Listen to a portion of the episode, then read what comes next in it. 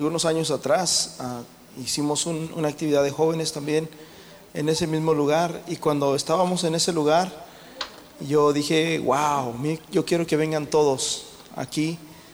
Yo me quedé impactado y fue un lugar muy bonito. Así que yo los, los animo, hermanos, para que vayan. Es un bonito lugar. Es este, es un lugar que, que, te va a impactar. Es como una obra muy real y muy, muy bonita. Amén. Así que los invito para que, para que hagamos el esfuerzo en, ir para allá.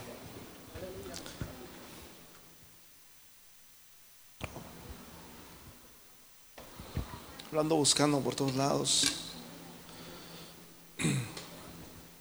¿Cuántos quieren ir? Ah, se los recomiendo, brother. Va a ser, no se van a arrepentir y es un lugar muy bonito. Así como vamos a una obra por allá, no sé, esta es muy real, muy, es bonito y aparte que es cristiana y es un bonito lugar. Y está súper cerquita, hay gente que viene de Florida, hay gente que viene de Nueva York, hay gente que viene de muchos lados solamente a estar ahí en ese lugar. ¿Cuánto más nosotros que estamos aquí a media hora? Amén. Efesios capítulo 6, versículo 13.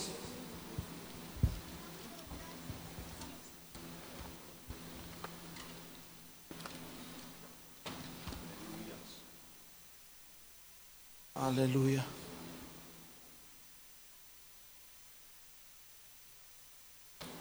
Voy a tratar de ser rápido. Dice, por, por tanto, tomad la armadura de Dios para que podáis resistir en el día malo. Y habiendo acabado con todo esto, estad firmes. Versículo 14. Estad firmes, ceñidos vuestros lomos con la verdad y vestidos con la coraza de justicia. 15 y calzado los pies con el presto del Evangelio de la paz. Ciertos ojos, Padre Celestial, en esta hora, en este día, te pedimos que tú nos hables, Señor. En el nombre de Jesús, prepara nuestro corazón, nuestra vida para escuchar tu palabra, Señor, para atender tu palabra. En el nombre precioso de Jesús de Nazaret, te pido, Señor, que te glorifiques en este día, en esta hora, en cada uno de mis hermanos, Señor, y que traigas una palabra, Señor, que sea a tiempo para su vida en el nombre precioso de Jesús. Amén y amén. Tome su lugar. Pues bienvenidos todos, amén. Ah, me da mucho gusto verlos a cada uno aquí con, en la casa de Dios. Ah, Dios bendiga a todos los que trabajan, los que ponen su granito de arena, los que, los que trabajan en la obra en diferentes áreas, al hermano Tony recibiendo allá, a los hermanos que les tocó la limpieza, que les toca la limpieza, a los, a los que inician, a, todos los que trabajamos y, como dijo el hermano Andrés, estamos trabajando en, un, en una célula, pero ah, el cuerpo tiene muchas células y queremos ubicarnos norte a sur, este a oeste y queremos que todos, toda la iglesia vaya a una célula. Paz de Cristo. Queremos que todos vayan a una célula y, más o menos estamos queriendo trabajar. Abra su casa donde usted está. Qué bonito es cuando llega la palabra de Dios a tu casa y que ah, tú recibes la palabra de Dios, invitas a tus vecinos para que vengan a escuchar la palabra de Dios o a un simple cafecito, ¿verdad? Ah, eh, queremos posteriormente dar algunos cursos de liderazgo, discipulado y todo eso para empezar a trabajar en estas áreas. Y, yo creo que Dios va a hacer cosas grandes, amén. Este, tenemos a nuestros hermanos allá en Guesvio. ¿Y cuántos quieren que, vayamos para allá también? Amén, apoyarlos, amén. Tenemos allá a Martita, allá un poquito lejos, ya o van o vienen, pero vamos a tener que hacer algo para empezar a involucrarnos toda la iglesia. Todos tienen que estar dentro de una célula. Paz de Cristo. Ok. Quiero hablarles, hermanos, acerca de lo que les estuve hablando la semana pasada. Era un tema un poco extenso y es muy extenso acerca de cómo atar al hombre fuerte. Vemos de que Jesús vino y lo ató, hermanos, al hombre fuerte en, la cruz del Calvario. Este, y la palabra de Dios nos dice, hermanos, que tenemos una guerra, que tenemos una lucha. Nosotros como cristianos, como creyentes, no hay nadie que sea exento a esto. Todos estamos luchando. Mientras tú seas humano, mientras estés en la carne, vas a seguir luchando y, tienes un enemigo. Y el, y el, diablo, brother, la Biblia dice que el, que el diablo anda como un qué? León qué? Rugiente. Usted imagínese un león allá afuera. Pero es un león que tiene hambre porque no ha comido. Él, necesita presa y no se va a conformar con uno, con dos. Él, él quiere, brother, devorarnos. Amén. Un león rugiente lo que hace es que te devora. Y la Biblia dice que así anda el, diablo, es como un león rugiente buscando a quién? Devorar. Padre Cristo, ¿alguien, ¿habrá alguien que se quiera dejar devorar? Satanás puede devorar tus finanzas, Satanás puede devorar tu familia, Satanás puede devorar a tu vida espiritual, tu matrimonio, Satanás puede devorar tantas cosas, tus hijos. La Biblia dice, hermanos, que Satanás es un león rugiente buscando a quién? Devorar. Diga conmigo, devorar. Y Jesús es el único, mis hermanos, que tiene el poder necesario. No sé por qué estas últimas semanas siento como que o este no está enfriando o no sé qué. ¿No siente calor también? Vamos a tener que hablar a que nos vengan a arreglar aquí el aire. Dice el Jesús, hermanos, es el único que tiene el poder necesario para que nosotros podamos ser libres. Jesús dijo, si el Hijo os libertare, si el Hijo os no, no, no, no. Nosotros no somos esclavos de nadie, dice el pueblo de Israel. Nosotros no somos esclavos de... Ah, se les olvidó que fueron esclavos en Egipto. Se les olvidó que fueron esclavos, hermanos, en, en con Nabucodonosor en Babilonia, con Tiro y con todos los demás reyes, se los olvidó. Nosotros nunca hemos sido esclavos de nadie. Y Jesús les dice, si el Hijo os libertare, seréis verdaderamente libres. Hermanos, todos necesitamos ser libres. Yo estoy seguro que hay ataduras en cada uno de nosotros que tenemos que empezar, hermanos, a mochar. Paz de Cristo. Hay ataduras en nuestra vida que tenemos que empezar a mochar, que tenemos que empezar, hermanos, a, dejar a un lado, porque esas ataduras nos impiden, hermanos, que nosotros sirvamos a Dios. Nos impiden que nosotros seamos libres. Gracias, hermano Dani. Dios le pague. Así que necesitamos ese nombre que es sobre todo nombre porque en el nombre de Jesús dice la Biblia que se dobla toda rodilla de los que están en el cielo, en la tierra y debajo de la tierra. Y en ningún otro nombre hay salvación. Si el Hijo os libertare, seréis verdaderamente libres. Solamente Jesús es el único que puede libertar al mundo de la esclavitud, del pecado. Hechos 4:11 dice que Jesús es la piedra reprobada. La piedra que desecharon los edificadores y dice vosotros porque está, le está hablando Pedro a los judíos, le está hablando Pedro a la casa de Dios, a la casa de Israel. Jesús es la piedra que desecharon ustedes, que desechamos nosotros los edificadores, la cual ha venido a ser la cabeza del ángulo y en ningún otro hay salvación. El pueblo judío se quedaron, wow. Algunos endurecieron, pero otros aceptaron. ¿Por qué? El sol, brother, tiene dos cosas muy tremendas. El sol lo que hace es que, supongamos si pones un chocolate o algo blandito delante del sol, ¿qué pasa? ¿Qué lo hace? Lo derrite. ¿Sí? Pero si pones como barro en el sol, ¿qué es lo que pasa? Lo endurece. Hace dos cosas muy diferentes, pero el, problema no es el sol, sino qué es lo que está recibiendo lo que el sol está mandando, el calor que está mandando. Y la pregunta es, ¿cómo está tu corazón? En ningún otro hay salvación, brother. Si tú necesitas la salvación a tu vida, escúchame bien, te estoy hablando a ti que, necesitas de Dios. Estoy hablándote a ti que necesitas acercarte a Dios. Estoy, estoy hablando a ti que necesitas buscar la gloria de Dios, que necesitas la presencia de Dios. El salmo que leyó el hermano decía, no apartes de mí tu Santo Espíritu. No apartes de mí. Hermanos, no hay nada más triste, no hay nada más feo que cuando vivimos una vida lejos de Dios.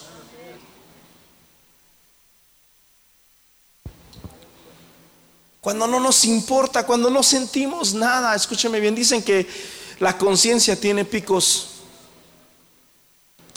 La conciencia tiene picos y cuando tú haces algo mal te pica. Y cuando tú haces algo mal te pica. Pero cuando ya no sientes nada y haces algo y no, no sientes nada, es porque ya no tienes conciencia.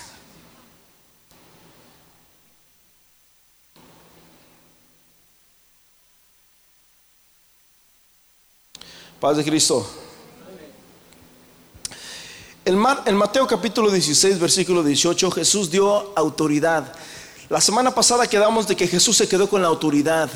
El Satanás le dice, todo esto te daré si tú postrado me adoradores, porque a mí me ha sido entregada toda la autoridad y toda la potestad, y yo te la puedo dar a ti, le dice Jesús. Sin embargo, Jesús le dijo, no, escrito está, al Señor tu Dios adorarás y solamente a Él servirás. Pero una vez que Jesús murió y resucitó, Jesús dice, toda autoridad me es dada no solamente en la tierra, sino también en el cielo.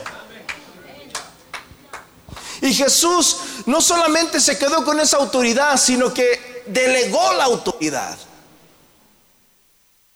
¿Qué significa delegar la autoridad? Es como cuando el jefe, mi hermanos, en la fábrica, en la compañía, cuando el hermano Andrés dice, ¿saben qué? Yo no voy a venir hoy a trabajar pero yo necesito que ustedes terminen esto y terminen esto y que chequen esto y esto. Él no está ahí, pero se tiene que hacer lo que, lo que él dijo porque sus palabras representan autoridad. Como aquel centurión que le dijo a Jesús, oh maestro, mi siervo está agonizando, solamente di la palabra y el milagro va a ser hecho porque yo le digo a un soldado, ve y va por la palabra. Porque la palabra tiene poder. Yo también te digo que tú eres Pedro y sobre esta roca edificaré mi iglesia. Hablando de sí mismo, hablando de Jesús. Y las puertas, y las puertas del infierno, ¿qué dice? No prevalecerán contra quién? Contra la iglesia. ¿Quién es la iglesia? Nosotros somos la iglesia. Nosotros, Dios nos ha dado poder, Dios nos ha dado autoridad como iglesia. ¿Cuántos dicen amén a eso? Estábamos destinados al infierno, brother. Estábamos destinados a irnos derechito al lago de fuego. Sin embargo, tú viniste a una iglesia como esta. Dios te salva, te arrepientes, te bautizas en el nombre de Jesucristo y, eres una nueva criatura. Y de repente las puertas del infierno, aquellas que te estaban esperando, ahora son cerradas porque el Señor Jesús dijo, yo pagué por él con precio de sangre. Versículo 19, y a ti, hablándole a Pedro, y a ti te daré las llaves. El reino de los cielos tiene llaves. ¿Y las llaves sirven para qué, brother? Para abrir. A ti te daré las llaves de los cielos y todo lo que está, lo que atares en la tierra será atado ¿dónde? En los cielos. Y todo lo que desatares en la tierra será desatado ¿dónde? En los cielos. En Hechos capítulo 2, versículo 38, Pedro por primera vez sacó las llaves de su bolsillo y abrió la puerta y les dijo, este Jesús, wow, se me fue el, versículo siguiente. ¿Ah? Sí, ese es el 38, pero quería decirles el, antiguo, donde les empieza a decir que, que, mataron a Jesús y todo eso. Pero el Hechos 2.38 dice, arrepentíos y bautícese cada uno de vosotros en el nombre de Jesucristo para el perdón de vuestros pecados y recibiréis el don del Espíritu Santo. Y la Biblia dice que se bautizaron ¿cuántos? Tres mil personas, judíos que no habían creído, hermanos. Allí por primera vez Pedro utilizó las llaves. Pedro, a ti te voy a dar las llaves. La primera vez, hermanos, que entraron personas en el reino de los cielos fue cuando Pedro predicó en esa ocasión. Y después nuevamente, ¿verdad? Pedro les predica a los samaritanos. Y después nuevamente Pedro les predica a, a los gentiles que somos nosotros, ¿verdad? Y Pedro utilizó, hermanos, esa llave, esa llave, que es la llave del Evangelio, que es la llave del arrepentimiento, que es la llave de la salvación. Pedro la utilizó y ahora Por esa llave los judíos, los samaritanos y nosotros los gentiles tenemos entrada y acceso directo, hermanos, a la casa de Dios por medio de la palabra de Dios, por medio de la salvación, por medio del sacrificio perfecto que Jesús hizo en la cruz del Calvario. Ahora no hay condenación para los que están en Cristo Jesús.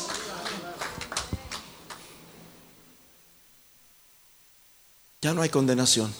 Y si tú tienes condenación es porque probablemente andas haciendo algo mal. Aunque a veces Satanás viene y te condena. Acuérdate de lo que hiciste hace 50 años atrás. Acuérdate de lo que hiciste en la otra vida y que te empieza a decir cosas pasadas. Pero por eso dice la Biblia, hermanos, que el bautismo que corresponde a esto nos salva, no quitando las inmundicias de la carne. Van a venir situaciones, van a venir momentos de prueba, momentos de lucha, van a venir tentaciones a tu vida, pero usted tiene que mantener sus ojos puestos, sus ojos en Jesús, el autor y consumador de esta preciosa fe. El cielo tiene llaves. Y las llaves son, hermanos, la predicación, lo que el hermano Andrés fue a hacer el día de ayer. Paz de Cristo. ¿Y cómo oirán? Dice Romanos capítulo 10, versículo 17, no recuerdo bien. Porque la fe viene del oír. ¿Del oír qué? La palabra de Dios. Ahí está. ¿De dónde viene la fe? De oír. Hermanos, aquí está la llave, aquí está, hermanos, el acceso a nuestra salvación, de oír la palabra de Dios. Y la Biblia dice que la palabra de Dios es más, es más penetrante que una espada de dos filos que penetra hasta partir el alma, los tuétanos y discierne los pensamientos y las intenciones del corazón. Aún no está la palabra en tu boca y ya Dios ya la conoce.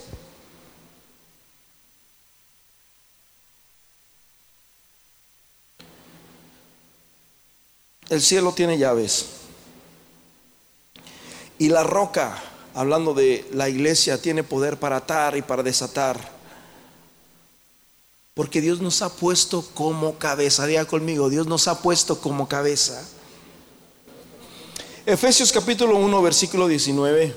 Efesios 1, 19 dice, el cual la super, super ahorita lo van a poner ahí. Efesios 1, 19 y cuál la supereminente grandeza de su poder para con nosotros los que creemos según la operación del poder de qué?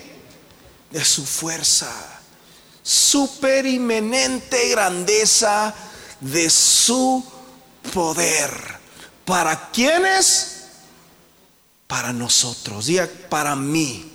A veces nos sentimos débiles, a veces nos sentimos que no podemos, a veces no, la, Biblia dice que Dios no pone cargas más pesadas de las que tú puedas resistir. Dios nos ha dado poder, mi hermanos. ¿Y cuál es la supereminente grandeza de su poder para con nosotros los que creemos? ¿Alguien aquí cree en esto? ¿Alguien aquí cree esto? ¿Alguien aquí cree que es más que vencedor por medio de Cristo Jesús? Es lo que dice la palabra de Dios. Según la operación del poder, ¿de qué? De su fuerza. No estamos aquí, hermanos. Yo tengo veintitantos años en el Evangelio y a mí me daba un miedo bautizarme. Yo tenía miedo fallarle a Dios, tenía miedo irme como fulano y como sutano y como mengano, porque Satanás era lo que venía y me, soplaba en, mi, en, mi, mente y en mi oído. Y yo decía, no, yo no quiero hacerlo, pero aquí estoy, y no por mi fuerza, sino por la supereminente grandeza del poder, de la fuerza de Dios en nosotros. Y yo estoy seguro que cada uno de nosotros igual.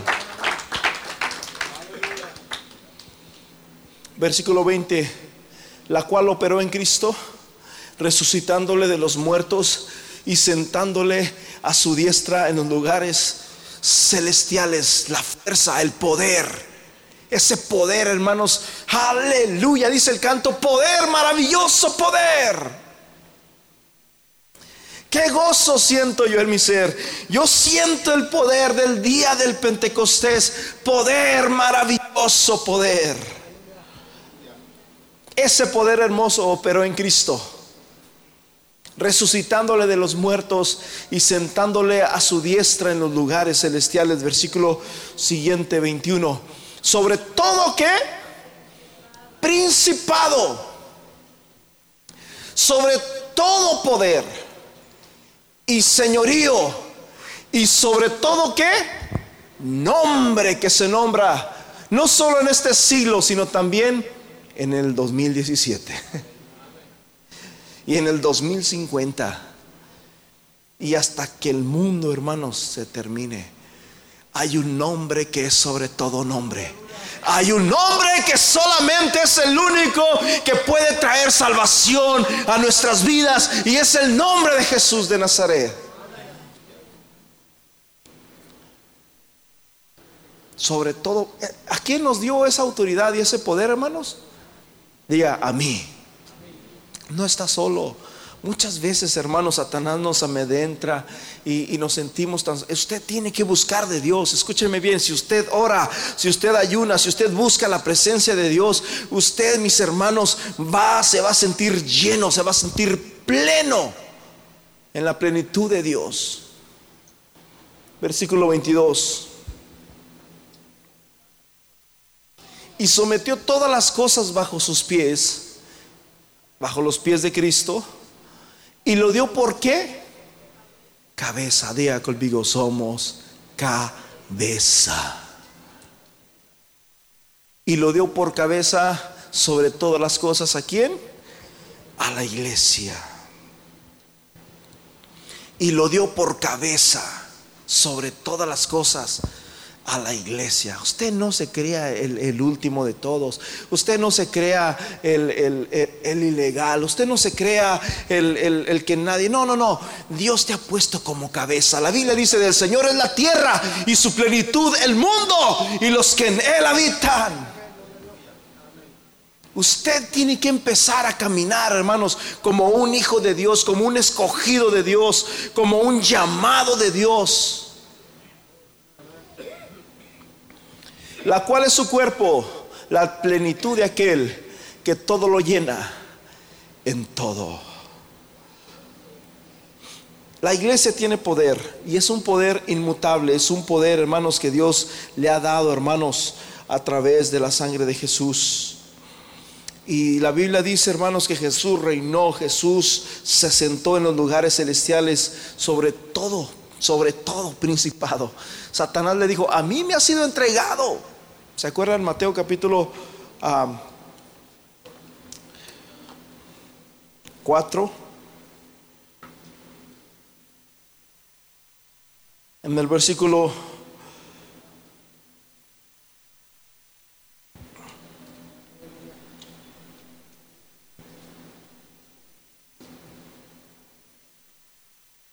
Wow, no lo encuentro.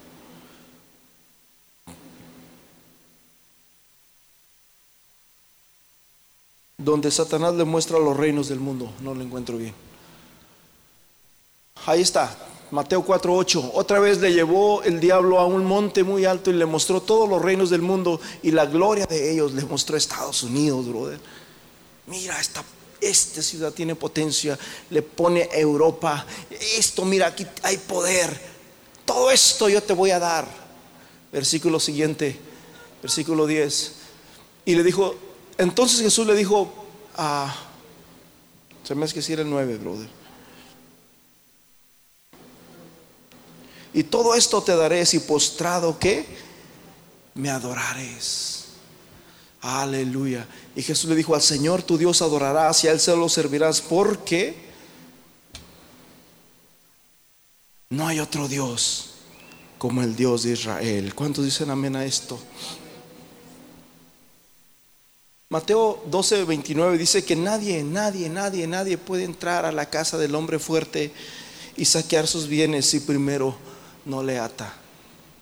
La semana pasada estuvimos hablando, brother, de que hay cosas que nos mantienen atados, como las telenovelas. Son ataduras que nos mantienen atados y que nos mantienen, brother, esclavizados. Y cuando no miramos una de ellas y cuando ah, ah, no, no estamos a la corriente o viceversa, nos empiezan a atar, nos empiezan a atar. Hay muchas ataduras y, hay ataduras también, brother, ahorita en las redes sociales. ¿Sabías tú que de en las redes sociales hasta mucha gente también se ha suicidado? A través de las redes sociales, que Twitter, que um, Instagram, Facebook y tantas cosas. Y mucha gente ah, ah, dice, no, este pues me siento mal porque nadie me, pone likes o esto y lo otro, y, mucha gente opta por suicidarse.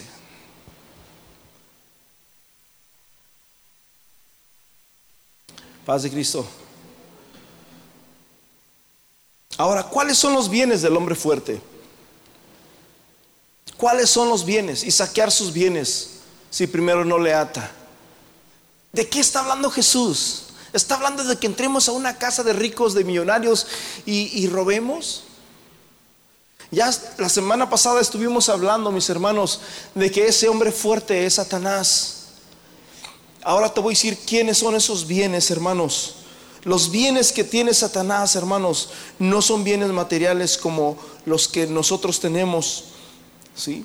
Los bienes que tiene Satanás no son a riqueza u oro, los bienes que tiene Satanás, hermanos, son las almas.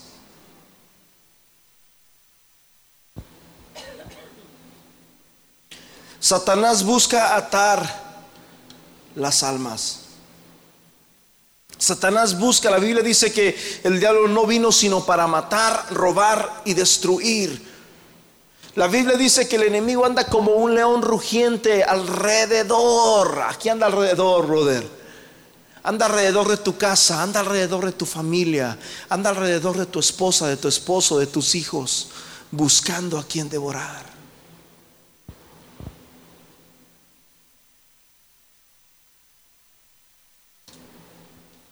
Muchas veces estamos tan afanados, brother, en los bienes materiales.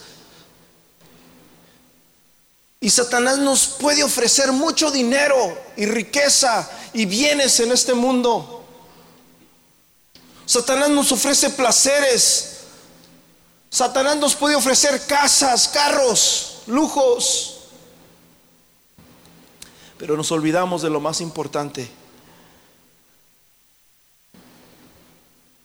Nos olvidamos, hermanos, de que lo único que Satanás quiere de nosotros es nuestra alma. Y la Biblia dice, hermanos, que el alma que pecare esa morirá. Lo que más anhela Dios son las almas. Cuando Pedro era un pescador y se la pasaba día y noche pescando, hermanos, ahí en el, en el mar de Galilea estaba Pedro mientras todos dormían, mientras usted dormía en su noche, allá estaba aquel hombre matándose la vida para poder traer sustento a su familia. A veces no pescaba nada. Y Jesús llega y le dice, ¿dónde están los peces? Estaban tristes porque no habían pescado nada, estaban ah, ah, enredando las redes, hermanos, para irse a su casa, molestos, confusos, no sé qué pasó. Yo me di, yo me maté por obtener una pesca y no pasó nada. Y Jesús le dice, Pedro, péstame tu barca. Jesús, Pedro no conocía quién era Jesús, pero Jesús sí conocía quién era Pedro. Y Pedro le presta su barca y empieza Jesús a predicar allá la gente desde la barca hacia la multitud de las orillas. Y una vez más, hermanos, que Jesús terminó, le dice a Pedro, boga mar adentro y ve a pescar. Y Pedro le dice, maestro, hemos pescado toda la noche y no hemos pescado nada. Pedro, ve y avienta la red. Maestro, ya pescamos ocho horas, ya pescamos diez horas, ya pescamos doce horas y no hemos pescado nada. Pedro, avienta la red. Y Pedro le dice, está bien, en tu palabra voy a aventar la red. Yo no sé cuántos están, los que están aquí, hacen algo por la palabra de Dios. Hace rato les dije que la palabra tiene poder. Pero muchas veces nosotros vamos, como dice el libro de Santiago, mañana voy a ir a Atlanta. Pasado mañana voy a ir con el abogado. El miércoles voy a ir al doctor. Pero nunca pronunciamos la palabra mágica.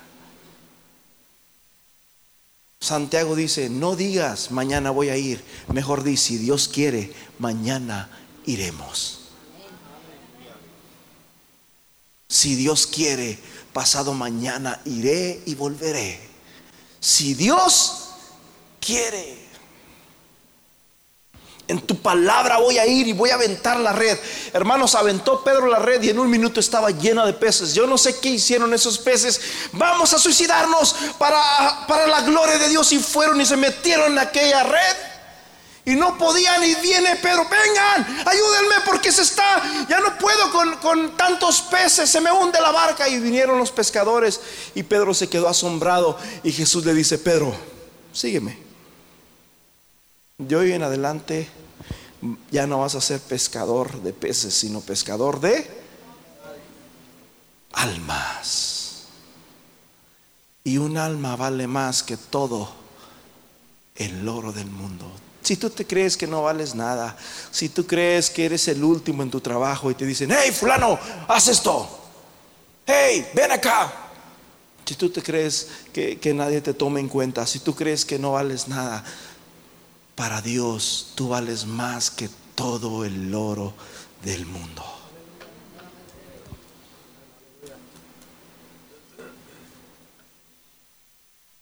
Mateo 16, 26 dice, porque ¿qué aprovechará el hombre? ¿De qué le sirve al hombre que tenga riquezas, que tenga lujos? Que tenga muchos bienes materiales, que viva una vida sin preocupaciones. Yo creo que a la mayoría de nosotros nos gustaría vivir una vida sin preocupaciones, una vida sin que tengamos que pensar en viles, sin que tengamos que pensar en en trabajar el día de mañana, en pagar la deuda que tenemos, que tengamos lo suficiente para poder vivir, para poder comprar el día de mañana lo que queramos, que tengamos un carrazo allí de unos de un millón de dólares, de medio millón de dólares allá afuera. ¿De qué le sirve? ¿De qué le aprovecha al hombre si ganare todo el mundo y perdiere qué? Su alma. ¿O qué recompensa dará el hombre por su alma? Te doy el carro de medio millón de dólares y, permíteme entrar en tu reino. Te doy la casa que vale 200 mil dólares y permíteme entrar en tu reino. ¿Qué dará el hombre por su alma? A veces no sabemos qué dará el hombre por su alma. Te reto a que vayas a un hospital y que le preguntes a un hombre de los que están ahí en una camilla, ¿qué darías tú por estar como yo? ¿Qué darías? Yo creo que si es el hombre más rico del mundo dijera yo daría todo lo que tengo por tener vida, por tener salud. Y lo hacemos por la vida material, por la vida física brother, el alma vale más. Porque hermanos, esto se va a deshacer. Del polvo fuimos tomados y al polvo seremos arrojados, tornados y nos vamos a engusanar y, vamos a desaparecer. Pero la Biblia dice que el alma que pecare, esa morirá. Los bienes de la casa del hombre fuerte, mis hermanos, son las almas. Amén. Fíjate, ahí en Génesis capítulo 14, versículo 21, vemos una escritura. Entonces el rey de Sodoma dijo a Abraham, dame las personas y toma para ti, ¿qué dijo? Los bienes. Dame tus hijos y, te doy esto. Te voy a dar un cheque más para tu casa. Hermanos, lo más valioso que tenemos nosotros son las almas. El diablo lo único que quiere, hermanos, es robarnos. Y, y, nos ofrece, hermanos, lo que no vale nada. Es como cuando tú le das un dulce a un niño y le quitas el billete de a 100. ¿Quieres un chocolatito, hijo? Sí. Dame, dame el, billete ese que traes ahí. El niño te lo va a dar. Le enseñas un, dulce, una paleta, cualquier cosa. El niño no, no sabe el valor de aquel billete. Él no conoce eso y muchas veces, hermanos, nosotros no sabemos el valor de lo que tiene esta salvación tan grande, dice el libro de Hebreos. No descuidemos una salvación tan grande.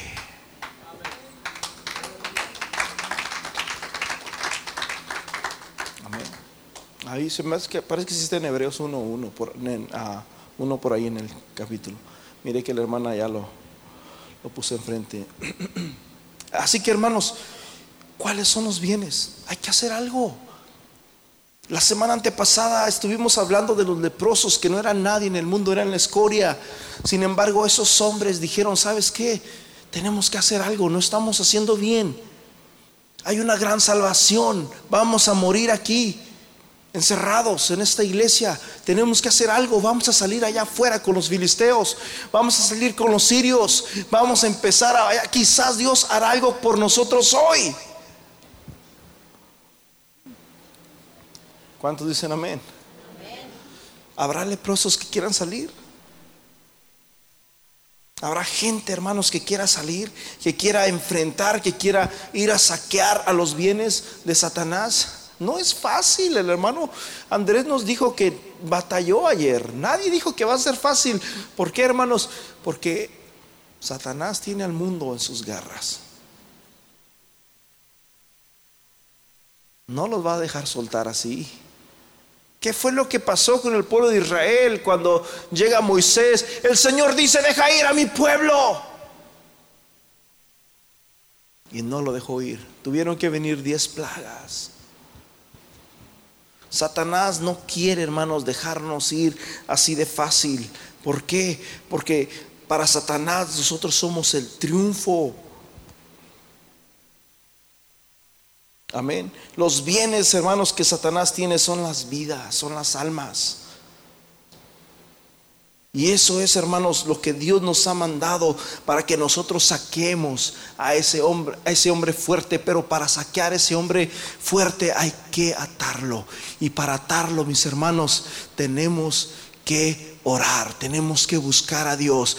Y Jesús le dice, a ti te daré las llaves de los cielos y todo lo que ates en la tierra será atado en los cielos y todo lo que desates en la tierra será desatado en los cielos. ¿Qué necesitamos para atar a ese hombre fuerte, hermanos? Buscar a Dios. Buscar a Dios, dejar que la palabra de Dios venga a nuestras vidas y se convierta en vivencial. No solamente en teoría, en práctica. Cuando yo doy clases de música, la primera clase que doy siempre es teoría, aunque regularmente siempre doy teoría, porque en el trance de la música, hermano, los hermanos músicos saben, hay un trance en una temporada donde es el trance más difícil que te puedas imaginar. Es donde tú ya sabes de música, ya puedes tocar canciones, pero llega un punto, un punto blanco, un punto negro en tu vida donde sientes que ya no avanzas, que no avanzas, que no avanzas, que no avanzas, que no avanzas, que no avanzas. Y, ese es el punto más difícil para un músico. Por eso es bien importante la teoría. Paz de Cristo.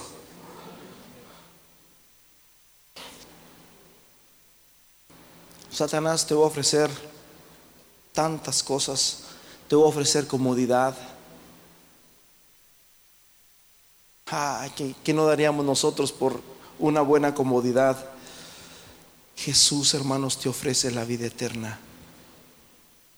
Jesús te ofrece la vida eterna. Tú tienes que empezar, hermanos, a ya no mirar con los ojos carnales, sino con los ojos espirituales. Así como Eliseo, mi hermano, cuando se estaba enfrentando a aquel ejército y estaba, hermanos, su siervo, oh, ¿qué vamos a hacer? Oh, mi Señor, ¿qué vamos a hacer? No podemos hacer nada. Mira cuántos vienen en contra de nosotros. Y el Señor le dice, y Eliseo dice, Señor, abre los ojos para que vea. Y miró ángeles, miró decenas de ángeles, de arcángeles alrededor, listos para pelear con espada en sus manos.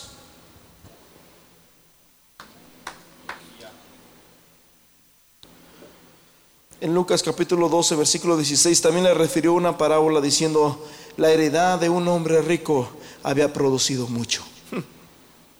A un hombre rico le dieron una heredad y le fue bastante bien, tuvo mucha suerte porque producía, producía, producía y producía. Versículo 17, y él pensaba dentro de sí, como Nabucodonosor, cuando su reino crecía, crecía y crecía y crecía. Dice que una noche antes de que viniera ese sueño que, se le olvidó, esa noche Nabucodonosor estaba pensando, wow, ¿cómo irá a ser mi reino de aquí a tantos años? ¿Qué irá a pasar cuando yo ya no esté aquí? ¿Qué va a pasar con este reino de Babilonia? Y mientras estaba en eso se quedó dormido y le vino aquella visión. Así estaba este hombre pensando en sus bienes. Wow, cuántas riquezas no tengo. Mira, si en este año he ganado tanto, si este, en este año he, saldado mis deudas, yo creo que el año que viene, wow, me vi mucho mejor, porque ahora ya tengo más, ahora obtengo más. Mira todo lo que he alcanzado a obtener. Y dijo, esto haré, derribaré mis graneros y los, y los edificaré mayores. Estaba pensando como muy, muy egocéntrico, muy propio, y es bueno todo esto, pero lo que Jesús, es, la Biblia no dice, hermanos, que ser rico es malo. La Biblia dice que poner el corazón en el dinero, eso sí es malo. Puedes tener cinco dólares en tu bolsillo y codiciarlos. Puedes tener 20 dólares en tu bolsillo y codiciarlos. No necesitas tener millones. Y ahí es donde está el pecado. Y los edificaré mayores y allí guardaré todos mis frutos y mis bienes. Versículo 19. Y diré mi alma, alma mía, muchos bienes tienes guardados para muchos años. Repósate, come, bebe y regocíjate. Este hombre tenía, hermanos, idolatría por las cosas del mundo. Porque muchas veces lo que queremos es competir. ¿Quién es el que tiene más? ¿A quién le va mejor? ¿De qué lado está la suerte? Se tomó un buen tiempo, trabajó, luchó para poderlo lograr y lo alcanzó. Alcanzó la vida de sus sueños, alcanzó los logros que él había tenido en su vida. Pero no vemos en ninguna de estas partes, no vemos en ninguno de esos versículos a Dios. Dios no estaba en esos planes. Dios no estaba en los planes que tenía este hombre. Solamente pensaba para sí. ¿Habrá alguien que solamente piense para sí? ¿Habrá alguien que solamente piense en sí, en sí, en sí, en sí y se olvide de Dios? Jesús dijo, buscad primeramente el reino de los cielos y su justicia y todas las demás cosas vendrán como añadidura. El Salmo 37, versículo 4, deleítate a sí mismo en el Señor y Él, y Él te concederá las peticiones que hay dentro de tu corazón. y Él te concederá las peticiones que hay en tu vida, las necesidades de tu alma. La Biblia dice que Dios tiene más que darnos que nosotros que pedirle a Él. En todos esos planes que tenía este hombre, no estaba Dios. Porque muchas veces sacamos a Dios de nuestras vidas. Porque muchas veces sacamos a Dios Sí queremos a Dios, pero cuando estamos en una necesidad. Sí queremos a Dios cuando estamos a punto de perderlo todo. Sí queremos a Dios cuando nos va mal. Y yo te hago una pregunta el día de hoy. ¿Dónde está Dios en tu vida? Hay una cita tan preciosa y tan hermosa. Pero Dios le dijo, necio, esta noche vienen a pedir qué? tu alma. Y lo que has ganado, ¿de quién será?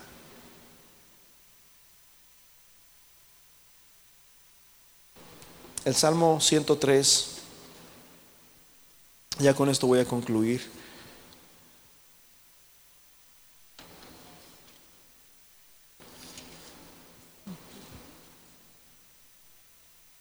Bendice alma mía al Señor y bendiga todo mi ser su santo nombre. Hay muchas formas de bendecir a Dios. Cuando tú vienes aquí, tú bendices a Dios.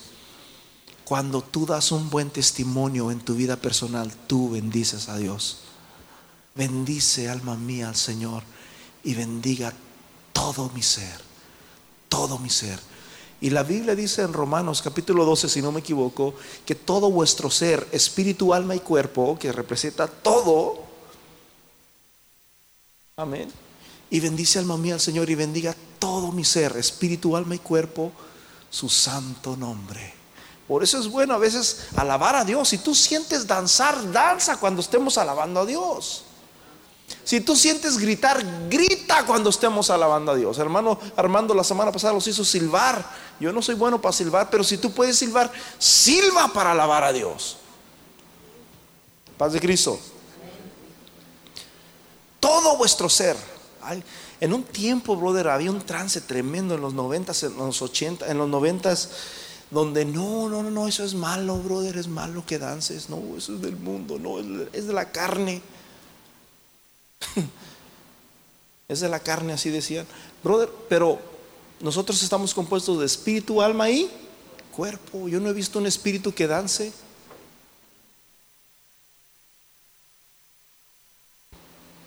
Por eso el salmista dice, ah, se me fue la cita, la tengo en mi mente, mi corazón y mi carne, me parece que es el Salmo 84, cantan al Dios vivo. Mi corazón y mi carne. David danzó. David danzó.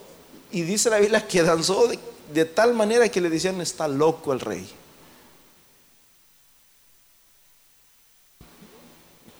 Anhela mi alma y aún ardientemente desea los atrios de Jehová. Mi corazón, ahí está, brother. Mi corazón y mi carne, ¿qué? Cantan al Dios vivo. Usted, si usted siente hacerlo, hágalo, hágalo, hágalo. Amén. ¿Dónde estamos? Bendice alma mía al Señor y bendiga todo mi ser, su santo nombre. Todo mi ser, espíritu, alma y cuerpo. Todo mi ser. Bendigan a Dios. Amén. Versículo 2 bendice alma mía al Señor y no olvides. Porque se nos olvida, brother, lo que Dios ha hecho por nosotros. Se nos olvida que antes estábamos presos en el mundo, presos a los vicios, presos a los placeres, que estábamos encadenados, hermanos, a, los bienes mundanos, que, estamos, que estábamos encadenados, hermanos, a las pasiones mundanas.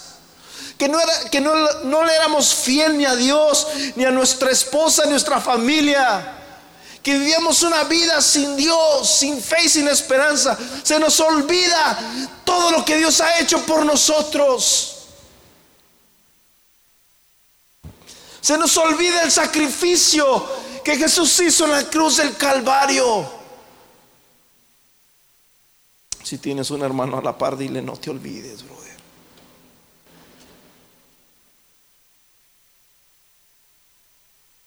Personalmente, antes yo tenía un, un negocio de computadoras hace años atrás y a todos los que yo ayudaba eran los con los que más problemas tenía. A todos los que ayudaba, a los que a veces hasta ni ganaba nada y llévatela. Ah, después, no me, me marcaban, me marcaban, me marcaban, me marcaban y yo decía, aleluya. Sí, a veces hasta me tocaba poner y yo con tal de ayudar a las personas y a veces, y te los digo por experiencia, y a veces se nos olvida, brother, lo que Dios hace por nosotros. Se nos olvida cuando, escúchame bien, somos bien olvidadizos para cuando alguien hace algo por nosotros. Somos bien olvidadizos cuando alguien hace algo por nosotros, pero eso sí, cuando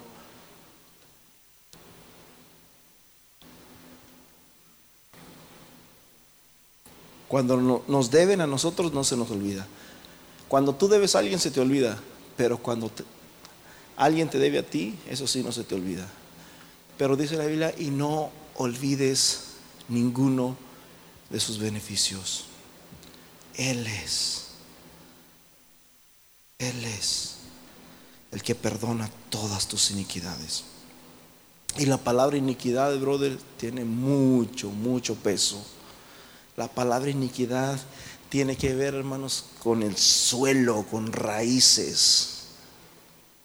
Él es el que perdona todas tus iniquidades y el que sana tus dolencias. Él es el que rescata del hoyo cuando ya no ves nada en tu vida. Él es el que rescata del hoyo tu vida y el que te corona de favores y misericordias. Él es el que sacia de bien tu boca, de modo que te rejuvenezcas como el águila no te olvides. Yo te invito a que te pongas de pie, brother. Escúchame bien. Ese hombre se olvidó de Dios y pensó para sí mismo, mañana voy a hacer esto, de aquí este año voy a salir de mis deudas y voy a hacer esto y voy a hacer aquello, voy a hacer graneros más grandes, los voy a tumbar y voy a edificar otros grandotes, voy a hacer una casa grandísima para mí, voy a hacer esto, voy a hacer lo otro y de repente viene un temblor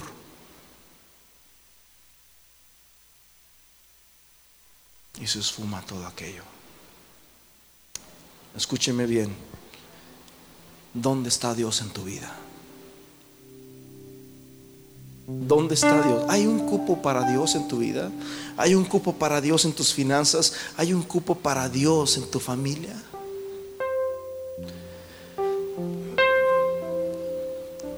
El altar está abierto, si alguien gusta venir, está abierto. Ese es el tiempo. Es el tiempo de agradecer, de adorar a Dios. Si tú tienes, si, si necesitas arrepentirte, hazlo, brother. Las cosas que ves materiales, tengas o no las tengas, son materiales. El apóstol le dice a Timoteo en su primera carta, porque sin duda nada hemos traído a este mundo y sin duda nada hemos de sacar de él. Las cosas materiales son materiales y aquí se quedan. Las cosas materiales son materiales y aquí se quedan y se destruyen y se pierden. Pero las puedes conseguir. Las puedes volver a recuperar más adelante si Dios permite. Pero tu alma no, brother. ¿Qué recompensa vas a dar por tu alma? ¿Qué rescate vas a, dar por tu alma? ¿Dónde tienes a Dios? Lo tienes en último lugar. Dios te puso a ti como cabeza y nosotros lo tenemos a Él como cola, como el último.